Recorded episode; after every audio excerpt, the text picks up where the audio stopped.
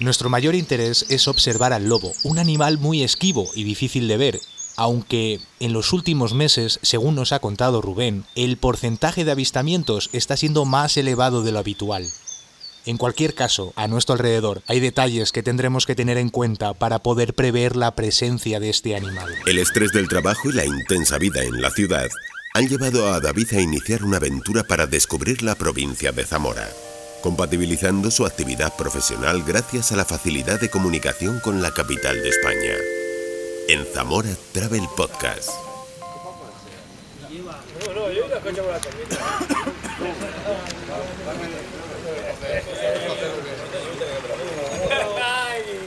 Estoy en Vía de Ciervos y aún no ha amanecido.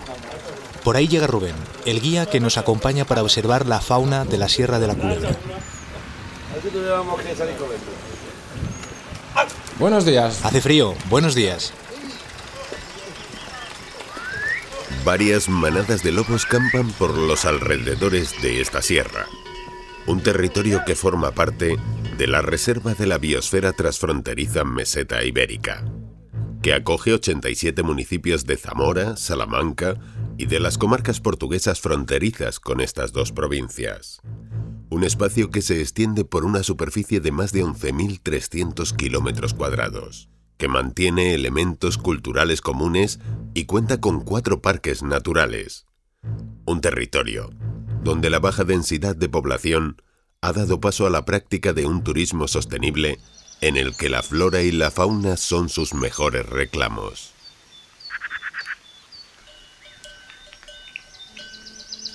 Es fundamental acudir al encuentro equipados con la ropa adecuada para permanecer durante tres o cuatro horas en el campo. De igual manera, nuestro guía desaconseja el uso de perfumes, ya que uno de los sentidos más desarrollados de los animales es el olfato. Cualquier olor o el más mínimo ruido podría ahuyentarlos. Ya nos ponemos en marcha. A escasos 100 metros de donde dejamos el coche se establece el área desde el que se avista a la fauna. Nuestro mayor interés es observar al lobo, un animal muy esquivo y difícil de ver, aunque en los últimos meses, según nos ha contado Rubén, el porcentaje de avistamientos está siendo más elevado de lo habitual. En cualquier caso, a nuestro alrededor hay detalles que tendremos que tener en cuenta para poder prever la presencia de este animal. Si un ciervo corre, un corzo corre, un jabalí corre, que avisen rápido y que miren lo que le persigue. Entonces, es una de las técnicas que te puede delatar la presencia del lobo, aunque no salga corriendo, igual está ahí observando. Eh, otro, pues sería, hay ciertos pájaros que a los depredadores les gritan cuando los ven, o sea, depredadores nos incluimos nosotros.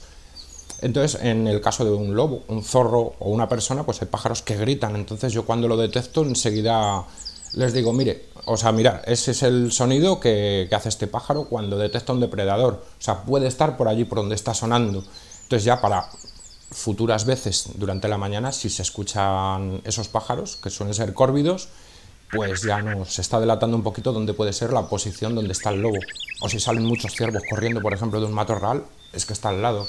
Hay, hay pautas que, sí que lo delatan.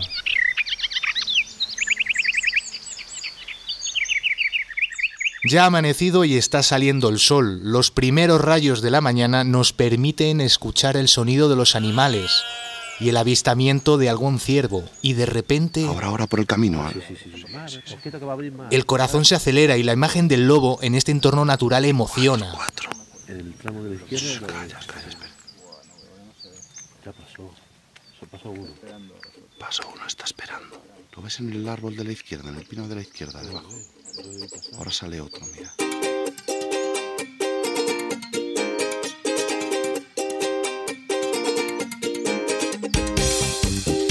Cada vez hay más personas interesadas en observar los animales salvajes en su hábitat natural. Un buen número de quienes se acercan a esta provincia para disfrutar de la experiencia llegan de ciudades como Madrid, Barcelona o Valladolid. Un turismo de naturaleza que también atrae a ciudadanos de países del norte de Europa que suelen interesarse por la avifauna, como la que llega durante los primeros meses del año a las lagunas de Villafáfila o la que permanece en el entorno de los arribes del Duero.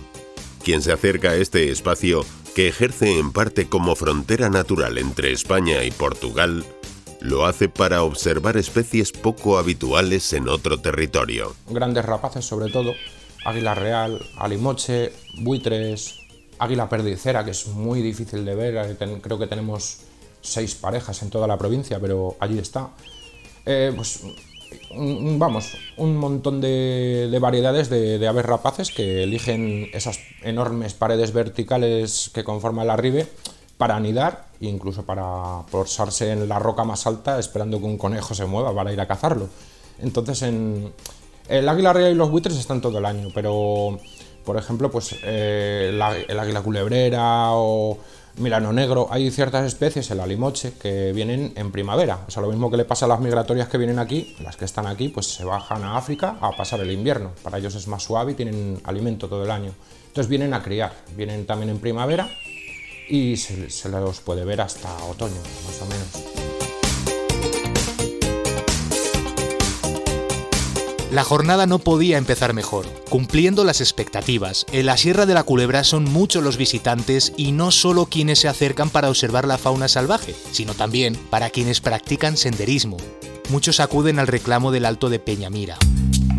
La máxima cota de la Sierra de la Culebra la encontramos en Peñamira, a 1241 metros de altura, un espacio ubicado entre los municipios de Manzanal de Arriba y Figueruela de Arriba. En la localidad de Flechas de Aliste, los amantes del deporte tienen una cita para participar en el Cross Trail de Peñamira. Y hoy el pueblo está hasta arriba. Algunos de los que llegan al pueblo en verano para participar en esta carrera han querido dejar testimonio de su experiencia. Lo siento, pero no puedo ni hablar. Y como casi todos, Potitos al aparato se sirvió de YouTube para dar a conocer su experiencia. Por ahí. Esta carrera que alcanza el punto más alto de la Sierra de la Culebra se complementa con los participantes que optan por realizar un recorrido alternativo caminando entre senderos y cortafuegos. Flechas es una de las pedanías del ayuntamiento de Figueruela de Arriba, un lugar privilegiado al estar situado entre la Sierra de la Culebra y el Parque Natural de Montesino que junto a otros tres parques naturales, el Duero Internacional, el Parque Natural de Sanabria y el de los Arribes del Duero, forman el territorio de la Reserva de la Biosfera Transfronteriza, una de las mayores de toda Europa. En este mismo espacio, en la zona de la Raya y a escasos metros de Portugal, el arroyo de Fontano parte por la mitad al municipio de Río Manzanas, uno de los más cercanos a la frontera con Portugal. La raya es un espacio geográfico en torno a la frontera de España y Portugal y en el que se comparten elementos culturales, históricos y económicos.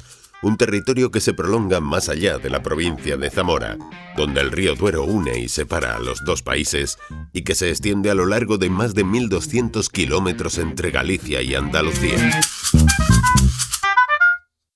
En la localidad de Maide hacemos una parada para comer y degustar una carne jugosa de sabor muy suave. Es carne de vacuno, de ternera de aliste, un auténtico manjar culinario.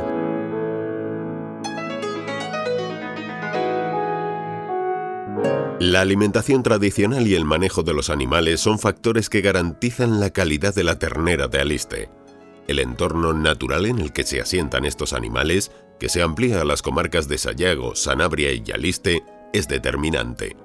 Las carnes están avaladas por el sello de calidad de la Indicación Geográfica Protegida, y su consumo se realiza fundamentalmente en comunidades autónomas como Castilla y León, Madrid o la Comunidad Valenciana, además del país vecino, Portugal. Pero el territorio de la Reserva de la Biosfera Transfronteriza tiene otros recursos gastronómicos de igual valor y tan exclusivos como la ternera de Aliste. Se trata de productos artesanos que van desde los vinos de la denominación de origen Arribes a los quesos, pasando por el aceite o la producción de miel. Una tradición que se mantiene tal y como contaba Guillermo. Yo toda la vida las tenían para subsistencia suya.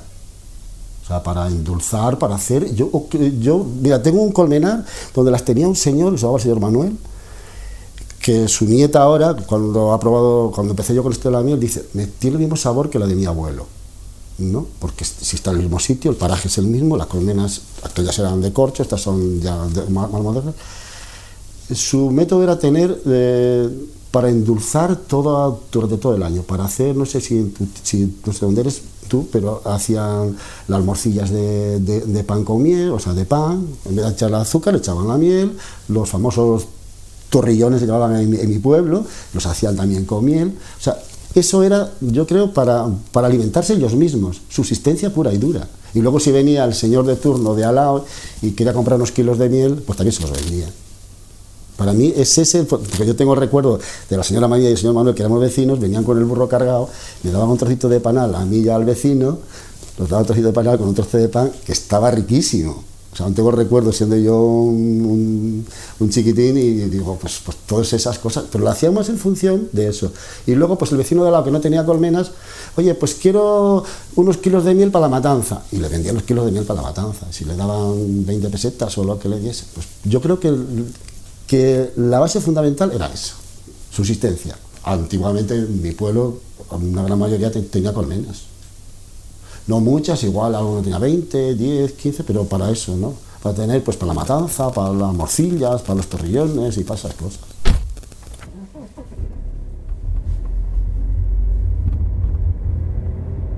la pena, porque es un gustazo venir, porque toda la gente que viene quiere volver, porque la tranquilidad es total y porque de verdad merece la pena que reconozcamos todos las cosas buenas que tiene Aliste, los pueblos de Aliste.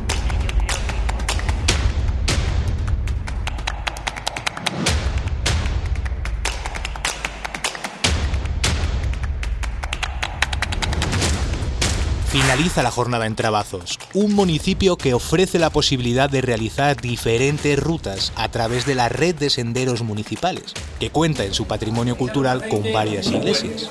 Ese aceite, Carmen, ya lo decía esta mañana, para cocinar no sirve, es demasiado bueno. Para una tostada, para, para algo de eso.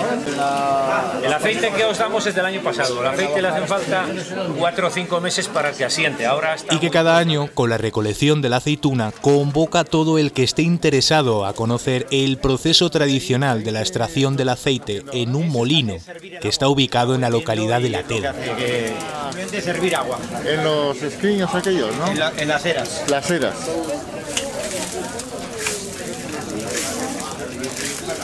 Lo que hacemos es eso, con el agua hirviendo lo que haces es separar el aceite del, del aceite. Soy David, tengo 37 años. Soy de Madrid y trabajo para una multinacional. He decidido desconectar, reencontrarme, me voy a Zamora.